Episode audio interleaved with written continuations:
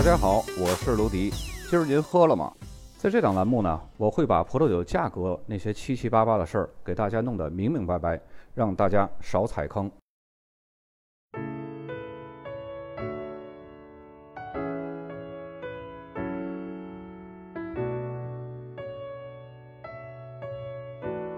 说到美国的俄勒冈州，可能提不起大家的兴趣，但是要说到美国的黑皮诺州，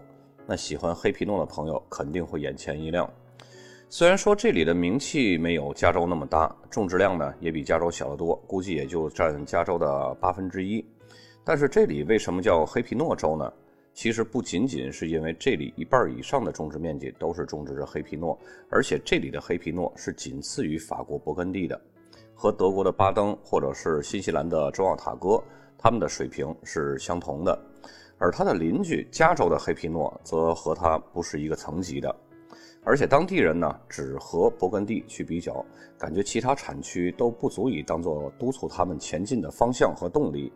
这一点呢就很像加州酿造赤霞珠只和波尔多去比较，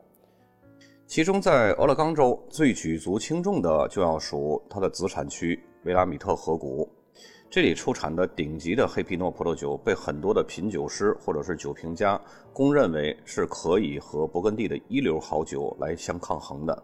山谷和海岸山脉下的丘陵地带都是葡萄生长的理想环境。整个俄勒冈州百分之七十的酒庄都是位于这个子产区，更是有高达百分之九十的黑皮诺也是出产于此。甚至连勃艮第的投资人都被吸引来到这里种植黑皮诺了。可以说，俄勒冈州的黑皮诺只有两种，一种是俄勒冈州的黑皮诺，另外一种则是维拉米特谷的黑皮诺。本期呢，我们就来介绍一下俄勒冈州最重要的这个子产区维拉米特谷和这里的葡萄酒。在这之前呢，我们先来了解一下整个俄勒冈州的大概情况。俄勒冈州它是位于美国的西北海岸。西临太平洋，北接华盛顿州，南靠加利福尼亚州。跟加州相比呢，这里的葡萄酒发展历史相对来说比较短。俄勒冈州的葡萄酒呢，它是兴起于二十世纪的六十年代，如今呢已经发展成为拥有七百多家酒庄的世界级葡萄酒产区，种植将近一百种葡萄品种。截止到二零一七年，这个州的葡萄种植面积大概是一万四千公顷。但是这里都是致力于生产小批量、高品质的葡萄酒。虽然这里的葡萄酒产业非常繁荣，但是依然是那种小型的手工精品酒庄为主，规模呢普遍不像加利福尼亚州那么大。很多酒庄的葡萄酒呢，年平均产量甚至不足五千箱。俄勒冈州的葡萄园主要是坐落在西部海岸山脉和科斯科特山脉这两个山之间。靠近海洋的地理优势以及不同高度的海拔，为产区创造了一系列不同的微气候。总体来说呢，这里的气候是较为凉爽的，降雨量也相对于比较高。不过主要呢是集中在秋冬季，夏季是比较温和漫长的，秋季则比较潮湿。而靠近加州的地区呢，气候则会更加温暖干燥一些。对比来看啊，加州的气候更加温暖，阳光更加充足，这就造就了那里的葡萄酒呢醇厚强劲的这种风格。而俄勒冈州呢潮湿凉爽，这种气候呢也就造就了这里的葡萄酒会更为优雅、更为精致的这种风格。在这里，葡萄可以拥有比较长的成熟期，凉爽的夜晚有助于葡萄果实在积累风味物质和糖分的同时呢，还可以保持它相应的酸度。虽然不同年份的气候条件可能会存在着比较大的差异，但是这里的种植者呢会及时调整葡萄栽培的技术，并且呢因地制宜种植葡萄，以便适应当年的气候变化。那么这里的最大的子产区威拉米特谷是由冰河时代末期的一系列洪水冲刷而成的，大量的洪水呢给维拉米特谷带来了丰富的河底沉积土。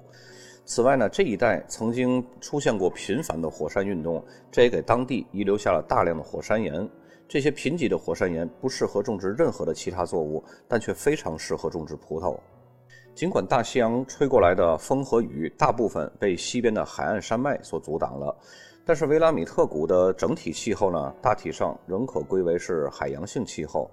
产区内春季和冬季是比较寒冷的，偶尔呢还会伴有小雪。夏季则是比较漫长、干燥的，而且阳光非常充足，昼夜温差还是非常大的。但整体气候相对来说比较温和。大家注意一下，在很多的介绍产区的内容当中，温和和温暖它不是一个概念。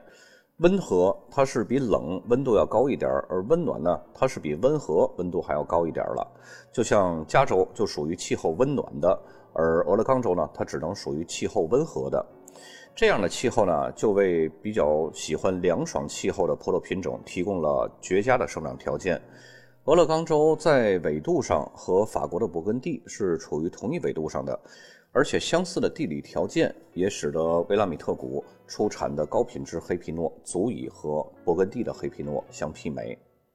黑皮诺这种对种植环境非常挑剔的葡萄，在这里却有着不俗的表现。在1979年，一款来自维拉米特谷的黑皮诺就在高勒米罗法国葡萄酒奥林匹克大赛当中打败了来自勃艮第的竞争对手，最终呢在前三甲中占得了一席之地。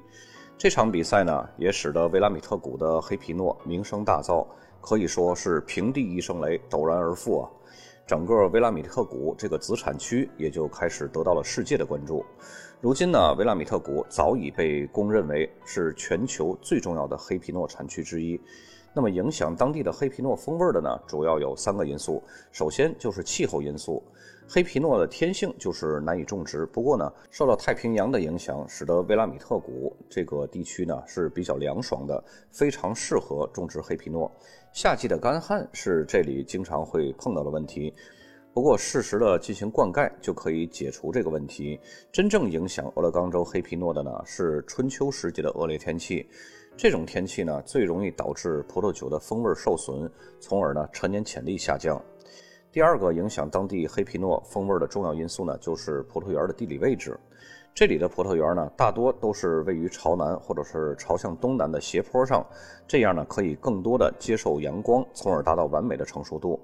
比如说这个维拉米特谷子产区里边的更小的一个子产区邓迪丘就是这样的。不过呢，邓迪丘的葡萄酒在整个维拉米特谷和俄勒冈州的黑皮诺当中是相对比较贵的。那么第三个影响黑皮诺风味的主要因素呢，就是橡木桶的使用。一般这里的黑皮诺呢，主要有两个风格，一种是柔顺平滑、清瘦低调的风格，而另一种呢，则是带有浓重的橡木桶风味的这种风格，而且呢，酒体是比较厚实的。那么除了黑皮诺之外，像灰皮诺、白皮诺、霞多丽、雷司令还有琼瑶浆这几个品种呢，在当地也是多有种植的。维拉米特谷产区的葡萄酿造呢，直到1965年才开始起步。相比美国的其他葡萄酒产区呢，这里的起步和发展是比较晚的。但是因为它的良好的自然条件和妥善的管理，这里的葡萄酒产业发展的却是非常迅速的。产区内的葡萄酒庄呢，也从1970年的五座发展到如今的五百多座。在一九八四年，维拉米特谷就成为了法国的法定种植区，也就是美国的 AVA。产区呢被分为了三大区域，分别是北维拉米特谷和中部维拉米特谷以及南部维拉米特谷。不过这三大区域呢是不带有法定种植区的意义，就好像波尔多的左岸和右岸一样，它们并不是法定产区，而是一个约定俗成的一种划分叫法。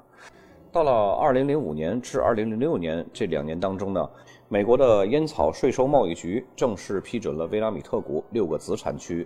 那么，如果要说维拉米特谷本身就是俄勒冈州的一个子产区，那么它里面的这六个子产区呢，就相当于法国波尔多的村庄级 AOC 了。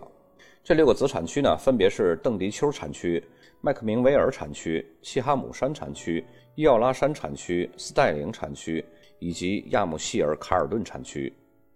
到了二零一九年的一月份，维拉米特谷呢又迎来了一个新增的 AVA 法定产区，就是凡杜泽走廊。然后到了二零二零年，美国的烟草税收管理局又将图瓦勒顿山产区和桂冠木产区批准为 AVA 法定种植区。在去年的，也就是二零二一年的十一月份，美国烟草税收管理局呢又将位于科瓦利斯和尤金之间的一个地区。设立为正式的法定种植区 AVA，不过这个地区呢，到现在我还没有找到一个比较好的一个翻译的名称，但是直译呢，这个地方叫夏长汤姆法定种植区。而且最后这个新设立的法定种植区呢，估计也得再过一两年之后才能看见他们这儿产的酒了。毕竟从设立到现在也就没几个月的时间，如果有橡木桶陈酿的工序呢，估计酒现在还都在橡木桶里边趴着呢。到目前为止啊，维拉米特谷这个子产区一共有了十个子产区，大部分呢都是分布在维拉米特谷的北部和中部。咱们逐一把这个十个子产区给大家解析一下。我就喜欢美国产区的这些个官网，它会把你所需要的各种资料图都会给你提供的非常全面。首先第一个就是邓迪丘，这个也是维拉米特谷当中最贵的一个子产区，它那儿产的黑皮诺也是最贵的，一般都是在大几百的样子。邓迪丘这个法定种植区呢，它是俄勒冈州第一批种植黑皮诺葡萄藤的一个种植地。葡萄园呢，一般都是在谷底往上六十到三百二十五米的一个位置，比较高的海拔呢，有助于葡萄果实保持酸度。由于向西被海岸山脉阻挡，向北呢又被七哈姆山脉阻挡，这样呢就可以免受寒冷潮湿的这种气候条件的影响。所以呢，这里的温度也要比其他的法定种植区要稍微高一些，这就可以使得葡萄可以达到完美的成熟度。产区的土壤中。多为火山玄武岩形成的富含铁的红粘土，由于这里很少有灌溉，因而呢，粘土对于在干旱的夏季保持水分很重要，确保了葡萄的生长和成熟。第二个子产区呢，就是齐哈姆山子产区。这个法定种植区呢，从东南向西北延伸，葡萄园种植的海拔呢，一般都是在六十米到三百零五米之间，山脊的最高点呢，将近五百米，被作为了防风林。这样就可以避免山坡上的葡萄遭受到大风的侵袭。海拔还有朝向以及土壤中富含黄土、火山玄武岩以及沉积岩的这种土壤多样性类型呢，也就造就了当地葡萄酒的风格也是多样性的。产区内酒庄比较多，其中呢还有一些是俄勒冈州最古老的酒庄。接下来一个子产区呢是叫斯代岭。这个子产区呢，是迄今为止维拉米特谷中最小的一个法定种植区。它像一个岛状的一个山脊，葡萄园呢都是位于谷底往上大概两百米处的一个海拔高度。但是这个海拔高度呢，相对来说是比较低的，这样就可以由周围的山脉保护这里的葡萄藤免受到大风的侵袭，形成一个温暖干燥的种植区。沉积的土壤层相对比较深，但是养分呢却是非常低的，这样就有助于控制产量。同时呢，土壤适当的这种储水能力也很好的解决了灌溉困难的问题，葡萄则可以很好的成熟。第四个子产区呢是叫亚姆希尔卡尔顿区，也有叫亚姆希尔子产区的。这个种植区就像一个碗的形状，碗口朝南。这里的土壤呢是由一系列古老的沉积土组成的。产区内九百七十公顷的葡萄园，大多呢种的是黑皮诺。这里的地理位置是位于维拉米特谷的西北部，坐落在海岸山脉的山脚下。那么刚好呢，这里是处在整个地区的一个雨影带。朝南的斜坡、温暖而且排水性良好的沉积土壤，使得这里的葡萄酒呢，比其他子产区的更具有成熟水果的风味，酒体呢也会更饱满，酸度也就更低一些。再接下来，子产区呢是伊奥拉阿米特山，这个法定种植区呢，它是一个南北向的一个山脊，土壤的底层土是沉积土，表层土呢则是火山岩组成的。这里呢是位于范杜泽走廊以东，由于范杜泽走廊它的地势比较低，所以呢伊奥拉阿米特山这里的很多山坡葡萄园就会受到凉爽海风的影响，从而呢使得这里的葡萄成熟是比较缓慢的。不过各个葡萄园受到风的影响程度，这个差异是比较大的，因而呢，受风影响小的地方则会更加温暖。再接下来这个子产区呢，是叫麦克明维尔，它是位于北部的亚姆希尔卡尔顿区和南部的范杜泽走廊这两个产区之间，会受到这两个地区的一系列的影响。北部地区的一些地块呢，会受到海岸山脉的余影的保护。而南部地区呢，则会更多的受到经过范杜泽走廊吹过来的凉风的影响。那么以上六个呢，就是在2005年到2006年之间批准的六个子产区。接下来呢，这四个就是在2019年到去年年底批下来的这个四个新的子产区。这新的四个子产区呢，咱们来按时间这个先后顺序给它逐一介绍。第七个就是范杜泽走廊。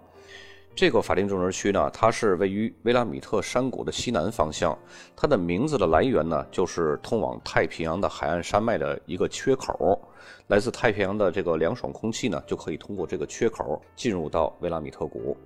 这里的天气呢，会有一个比较奇怪的现象，就是每天下午两点半，那个时间本应该是一天中温度最高的时候，但是这里呢，却会准时出现刮风降温的天气。偏偏是这里的风造福了范杜泽走廊的葡萄，凉爽的空气呢可以减缓葡萄的成熟，更有利于葡萄果实保留酸度。同时呢，由于要抵抗风力的侵袭，葡萄的表皮呢也会通过自我进化长得更厚，这就可以增加果实的颜色的浓度、香气物质以及这种单宁的含量。这里的土壤呢是海洋沉积土和淤泥。土壤层浅，而且呢排水性是非常好的。和其他的子产区相比呢，范杜德走廊这里的葡萄种植农呢，通常会推迟一周或者是更长的时间才采收葡萄。由于这里的葡萄果皮儿更厚一些，所以在酿酒时呢，也会采取和其他产区不同的酿造工艺方法。接下来两个子产区呢，是在2020年十月份同时诞生的，一个是桂冠木产区。另外一个呢是图瓦罗顿山产区，咱们先来介绍这个桂冠木产区。桂冠木产区呢，它是俄勒冈州唯一一个以土壤名称命名的法定种植区。本身威拉米特这个产区呢，就拥有非常丰富的土壤类型，其中火山土、沉积土和风积土是这里最为主要的三大土壤类型。在风积土中呢，桂冠木土壤又是由河流的沉积土和风化的玄武岩组成的。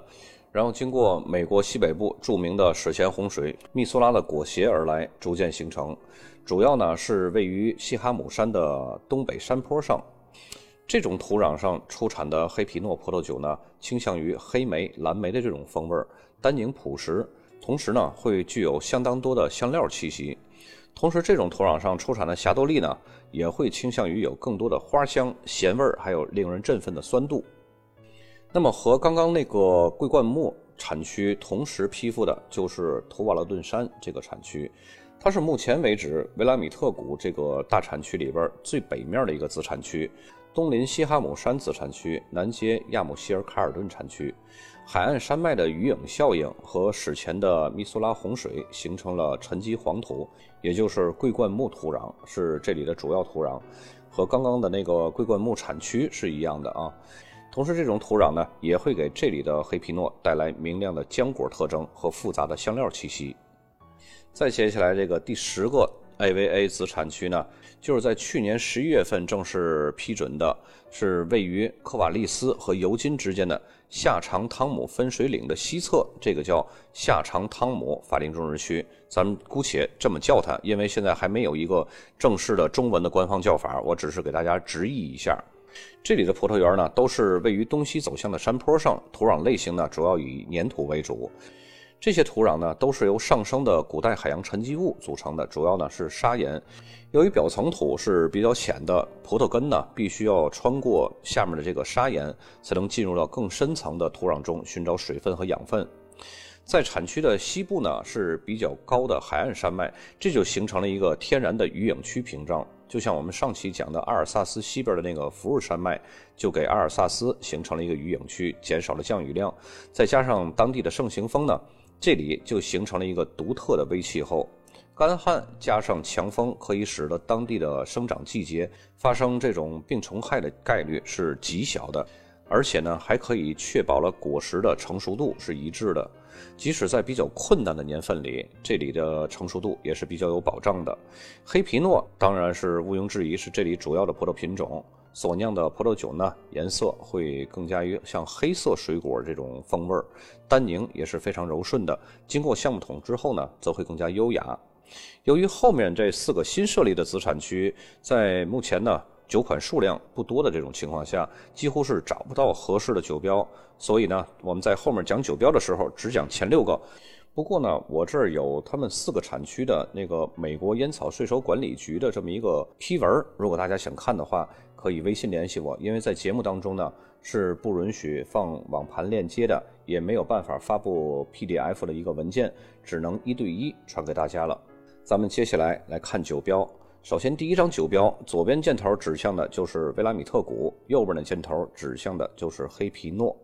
然后第二张酒标呢，大家看到左边箭头指向是威拉米特谷，威拉米特谷下面呢就是俄勒冈州，然后威拉米特谷上边的那个是黑皮诺。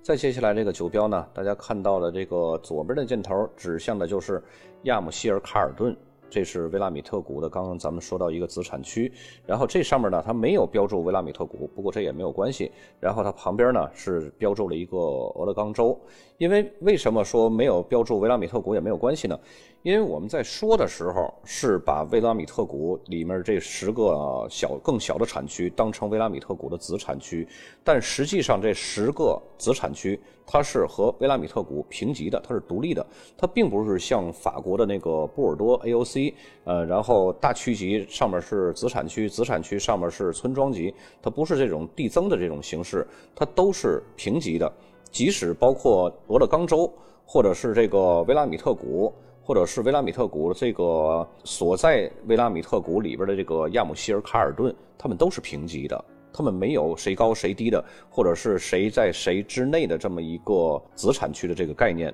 虽然说地方是在这个地区之内，但是它是一个独立的法定种植区，一个独立的 AVA。只不过呢，为了大家方便理解，会把它说成谁是谁的子产区，所以挪到这个酒标上来说呢。这个亚姆希尔卡尔顿，它就是一个独立的法定种植区 AVA，它不需要依托于任何的，它可以不写呃那个俄勒冈州，它也可以不写威拉米特谷，它就是一个独立的法定种植区。咱们接下来看它这个上面啊，这个就是黑皮诺。接下来酒标呢，左边的箭头也是指向的亚姆希尔卡尔顿，然后一个点儿旁边是那个俄勒冈州，然后下面那一行呢，右边的箭头指向的是黑皮诺。再接下来，酒标左边的箭头指向的是斯代岭 AVA。看这个酒标，还特意把这个 AVA 给标示出来，就证明它是一个独立的法定种植区。然后旁边那一杠是俄勒冈州。嗯，在它的上面呢，那个红色的字就是黑皮诺。再接下来这个酒标，大家看到了左边左下角箭头指向的就是斯代岭 AVA，然后右边的箭头指向的是黑皮诺。再接下来的酒标，左边的箭头指向的是麦克明维尔，后面也加了 AVA，就证明它是一个独立的法定种植区嘛。然后它的下面2017的后面就是黑皮诺。再接下来这个酒标呢，呃，左下角箭头指向的也是麦克明维尔，这个和刚刚那有一个那个酒庄是一样的啊。这只能说明这个酒庄呢，它在不同的子产区都会有葡萄园的土地啊。然后右边的箭头呢，指向的是黑皮诺葡萄品种。然后黑皮诺和麦克明维尔中间的这个 M O M T A Z I，这是什么呢？这是葡萄园的名字。为什么我没有把这个葡萄园的名字给大家标注出来呢？到目前为止，像维拉米特谷，大家能够知道这十维拉米特谷里边这十个子产区就已经很不错了，就没有必要再去了解它这个子产区里边的这些葡萄园了，因为那就是一个更加庞大的这么一个体系了。可以说，我们现在百分之九十的人连威拉米特谷的这个黑皮诺还都没有喝过呢，更不要提威拉米特谷子产区的这些黑皮诺。那么你现在去了解这些个葡萄园，是不是维持有点过早了呢？所以咱们就不在这里边去了解葡萄园的信息了。大家接下来看下一个图。这个酒标左上角箭头指向的是伊奥拉阿米特山，然后伊奥拉阿米特山下面指向的就是维拉米特谷。那么为什么这里就出现了维拉米特谷呢？你这个维拉米特谷你可以写，你也可以不写，你随便。只不过写上维拉米特谷的呢，是为了让人们更好的快速定位你这个伊奥拉阿米特山是在哪个方位，是在哪个位置。那维拉米特谷下面的这个右面箭头指向的就是黑皮诺。黑皮诺下面的也是葡萄园的名字，咱们就一带而过，不解释这葡萄园了。再接下来这个酒标，大家看到了左下角箭头指向的也是伊奥拉阿米特山，这这个就没有写那个维拉米特谷，只是旁边一个点儿写的是俄勒冈州，对吧？然后它的上面就是黑皮诺。